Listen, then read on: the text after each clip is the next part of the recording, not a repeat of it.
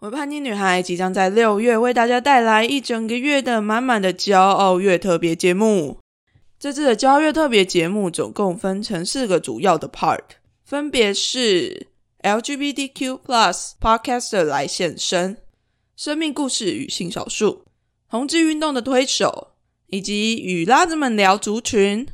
如果大家想要知道更多详细的节目内容，可以到维叛逆女孩的粉砖或者是 IG 查看。另外，想要跟大家分享的是一个交月的前导活动，它叫做解锁彩虹格言。只要你在 First Story 上面抖内给维叛逆女孩骄傲月两百五十块，你就可以解锁一集专属于你的彩虹格言。你可以在一到三十中选一个你自己最喜欢的数字，Conny 就会在那一天的节目内容中，刻制化一段彩虹格言的内容送给你哦。你想要在骄傲月的节目上面出现吗？或者是想要提出你的彩虹宣言呢？还是只是想要赞助 Conny 发声？都欢迎大家一起来解锁彩虹格言。本次的前导活动直到五月二十五号截止，我总要留一点时间来后置吧。不管如何，Conny 都在线上等你哦，一起来解锁吧！期待你的出现。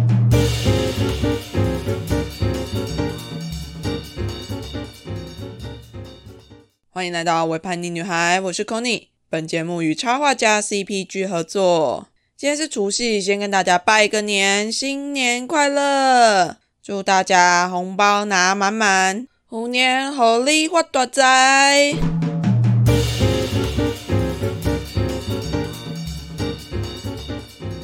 好啦，这集要来跟大家分享的是一个我回来台湾之后呢，第一个去体验的剧场。它叫做百年之球，是一个沉浸式的体验剧场。那在我发布这个 podcast 的时候，它在国家戏剧院的演出也告一段落了。所以我在讲这些过程的时候，应该不算是暴雷吧。总之就是来分享一些我自己的体验之后的感受跟感觉。先来讲一讲我跟这一部戏的有一个蛮有趣的渊源。好了。这部戏的前身叫做《夜长梦多》，是黑眼睛跨剧团的作品。我第一次听到这部戏是在去年的时候，我参加了一个女书店的讲座。那那个讲座的教授是台大戏剧的郑芳婷教授，他就有提到这部戏，然后也有提到这部戏是沉浸式的创作，是在讲许多关于白色恐怖啊一些人权议题的戏。那个时候听着老师讲这部戏的时候，我就有一点兴趣了，就觉得，哎，我如果回台湾有机会的话，我也想要体验看看这个沉浸式的剧场。结果后来呢，我就因缘际会的遇到了我现在的 partner Chris。我觉得超扯的，就是我在听到这部戏的过没有多久，大概一个月的时间吧，之后我就遇到了 Chris，然后就在跟他聊天的时候，就发现，哎，他竟然也是这部戏的演员之一。Chris 也对我很惊讶，就说，哎，你怎么会知道这一部戏？这样，然后后面我们就开始了一连串的爱恨情仇交织在一起。在我回到台湾的时候，那时候 Chris 也告诉我说。新版的这个百年之球会在二零二二，就是今年的年初上演，这样。所以我在澳洲的时候，早就已经把那个票买好了，就觉得，哎，这根本就千载难逢的机会啊！我想要去看，我一定要去看，这样子。总之，在上礼拜，我终于体验了这个非常非常让人印象深刻的一个作品。大家有没有注意到，我一直到现在都没有说我是去看一部戏。因为这部戏它根本就不是用看的，你在刚进剧场没有多久，你的整个人就会被用眼罩蒙住眼睛，用手铐把手铐起来，你的耳朵也是被戴上耳机，就好像故事里面说的那些主角一样，身不由己。你会用你的身体去感觉那些故事中非常多的角色他们经历的事情，整个过程确实是非常暴力的。哦，对了，在一开始进去之前，我们还要先签切结书。他们就会先说明说，诶，这场戏里面会有暴力啊，然后会有非常多的肢体接触啊。那如果你受不了的话，你可以中途暂停，然后说你要退出也可以这样。Anyway，来讲讲我自己的感觉好了。因为从一开始，Chris 就一直跟我说，这部戏里面有非常非常多的肢体碰撞啊，有很多动作可能会让我感觉到不舒服。他还甚至还劝我说：“那你要不要考虑不要去了？”那我就觉得啊，我就是想要去体验一下，所以我就是一直在给自己做一个心理准备。虽然我在要开演前还是超紧张的，后来就决定我自己要把身体全部放松，然后就交给演员带着我去走。而虽然说我是经过部队那种大吼大叫的教育过程。但其实我的生命经验里面，并没有太多面对霸凌的事件，或者是更粗暴被对待的这些事件。所以，当我的眼睛被蒙起来，然后手铐被铐起来，我就是整个人被抓着、被带着走的时候，我其实是非常努力的在克制自己，把自己那种害怕的感觉压下来。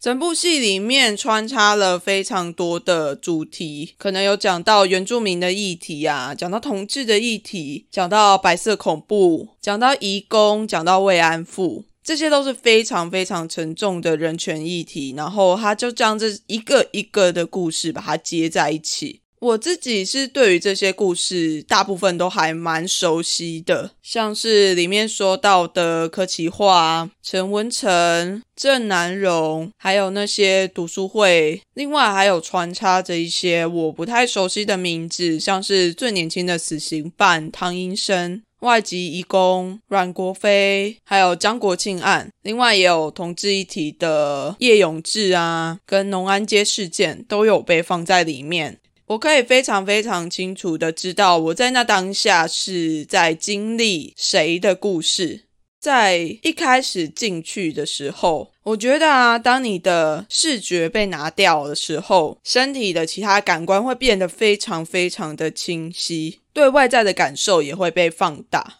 所以，就算我再怎么努力的把我内心里面那个不安压下去，我在被抓着跑来跑去、被抓着蹲下、趴下的时候，其实我真的能够感觉到身体的反应是在发抖的。后来我很认真的在回想的时候，就发现说，哎，我在非常安全的环境之下，我都能够感觉到满满的害怕跟无助，更何况是那些故事里面的人，他们在那个时空，在那些事件发生的时候，他们并不是安全的。有的人最后甚至还失去了他们的自由，失去了他们的生命。当警棍抵在我的肩膀上，抵在我的脖子上，我还有选择可以挣扎，还可以去逃避那个被抵着的不舒服感。但是那些在监狱的正式犯没有。当我在被摸的时候，我还有选择去挣扎，我也不会受伤。但是那些慰安妇没有。当我用着身体在撞着墙壁，我的背后有演员在保护着我，但是在那个时空背景下的人，他们要救的是即将自焚的郑南龙。这部戏真的是充满了非常强烈的情感跟波动在里面，强烈到甚至我在结束之后，在接送 Chris 回家的时候，情绪还久久没有办法平复下来。我就一直在想，为什么我们要这么自虐的去再次的体验那些可能我这一辈子都不会遇到的事情呢？为什么我们要再继续的去关心那一些好像非常遥远的历史故事呢？但其实说真的，说他们遥远，其实他们都离我们非常的近呢。就像我在查白色恐怖，它结束的年份是在一九九二年，就在我出生的前一年而已。诶，它其实近到我们没有办法想象，甚至都还不是在百年之前的事情。像是里面提到的农安街事件，也才大概二十年前左右的事情。更近的还有像是里面提到被打死的越南籍义工，这件事情也才发生在二零一七年。五年前而已，诶，甚至连我自己都还对这个新闻是有印象的。我觉得这出戏对我自己而言，它是一种提醒，也是一种反思。就在这些角色互相交错、非常混乱的时刻之中，我好像也在捡起那一段我们不曾在课本上面学到的故事。讲着讲着就觉得好沉重哦，好像还需要再更多一点的时间在消化跟转化这样子的动能。我觉得在经历这个剧场之后啊，我的身体会有一个记忆，是好像更能够真正的去理解那些受到暴力对待、受到人权侵害的人们，他们真正遭遇到的事情是什么。虽然说在剧场里面体验到的可能就只是千分之一而已，但至少至少，我想我有更贴近那些人们。我觉得自己很像是从历史的一个流里面走回来，在一个非常庞大剧烈的情绪波动之后，又再重新回到了现在，真的非常非常非常的让人印象深刻。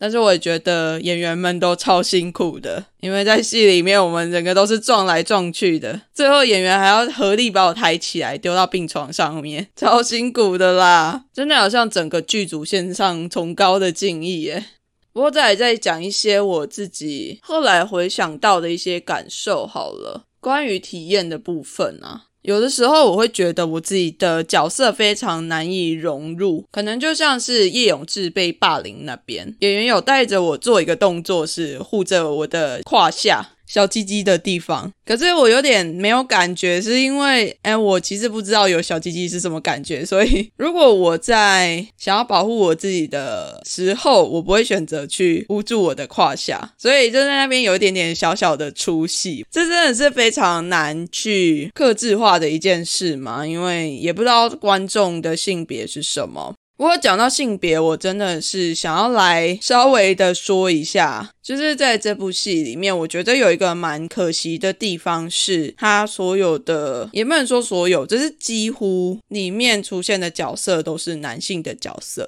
就像我刚刚念的那么一大串，除了慰安妇之外，其他的角色全部都是男性的角色。然后慰安妇甚至连名字都没有。就会觉得，哎，这个性别的比重好像有一点点不太平衡。毕竟在白色恐怖的时期，也是有非常多的女性受难者，她们甚至不是像剧里面有演到的，可能是谁的太太啊，或者是哦，对了，剧里面全部都是谁的太太，要不然就是谁的小孩。那些受难者其实都是有他们的名字，然后他们的故事存在，就像丁窈窕、崔小平、张长美、施水环等等。或许女性受难者在白色恐怖的政治受难者中的比例是非常非常少的，但是我想他们也非常值得被提起、被记得。蛮推荐可以去看高医大性别所的李淑君副教授他的一些论文，还有他的一些讲座，就有提到关于白色恐怖的女性受难者的部分。在比较早之前，当提到白色恐怖的时候，女性通常都被以受害者的家属的这个身份来被提起。但之后有慢慢的转变，就是受害者的家属其实也是一个受害者，其实他们也都受到了白色恐怖的这些政治迫害所影响。所以他们不只是家属，其实他们也是受害者。但是现在更多探讨的是那一些真正在白色恐怖里面成为政治受难者的那些人，那些女性的声音到底去哪里了？是现在针对白色恐怖女性受难者的研究趋势，是在这部戏里面比较没有听到的女性的声音，也是让我觉得很可惜的一个地方了。不过整体来说，我觉得这部戏是非常有意义，而且值得去体验的。当然，你的心脏要够强啦。连我自己在体验的时候，我都听到，哎，我的同组的其他观众有发出尖叫声，然后听 Chris 在跟我描述，有一些观众他们会有比较大的反应，就可以知道这部戏真的，嗯，强度蛮强的。不是那种仅用来娱乐的一部戏，而是有非常强烈的后劲，会让人一再一再的再去想，再去重新思考。大推，大家也可以去 follow 这《百年之囚》的导演周一成导演的其他作品，他做的戏还蛮多题材，我都还蛮喜欢的。虽然这次是我第一次体验这个剧场，但之后如果有机会，也一定会再去看看导演其他的作品。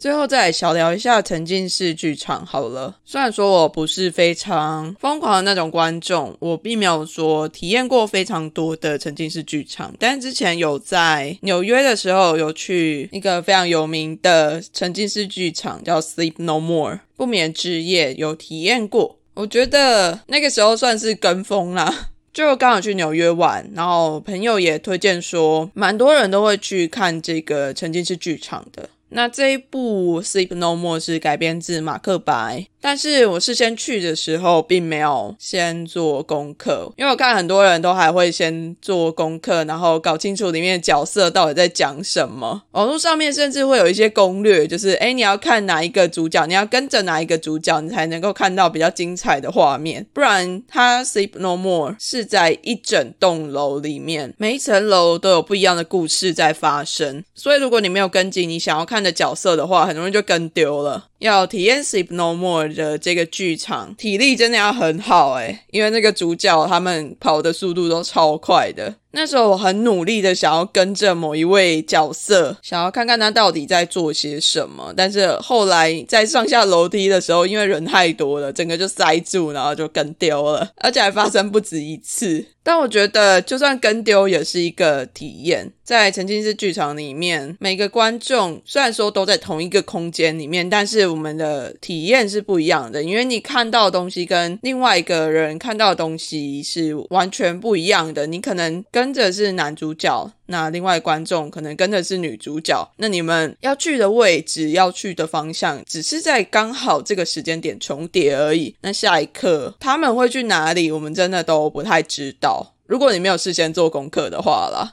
但我真的看到网络上面有很多狂人去了超多次的，然后跟着主要的角色到处跑，几乎都快把那一栋楼给摸熟了。我就觉得超厉害的，那票价超贵的。一出戏就要一百多块、两百多块美金，要看那么多次也是财力雄厚啦。那在台湾的话，之前体验过比较像沉浸式剧场的，是微醺大饭店，由惊喜制造这个公司推出的。我觉得它的那个沉浸式的感觉，跟不眠之夜那种沉浸式有点像。你也是在各个不一样的空间，跟着不一样的角色游走。只是维军大饭店里面，你还可以跟演员互动。Sleep No More 比较像是你是一个第三者，然后你就是看着那些角色演出。维新大饭店就比较像是你也是这个戏里面的一部分，你可以跟演员互动，你可以选择你要去第几号房，然后打开里面就会看到什么东西，觉得很有趣。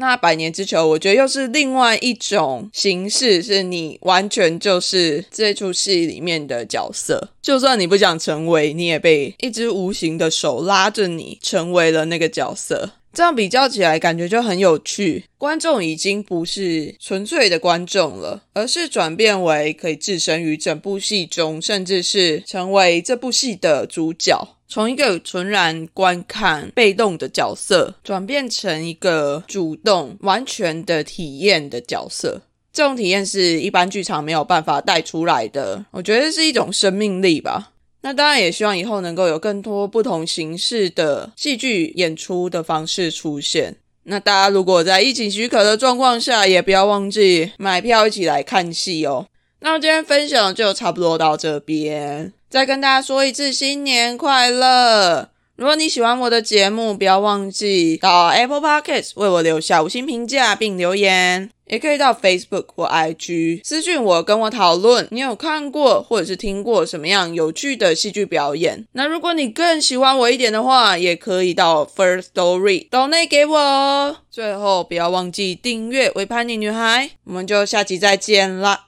大家拜拜。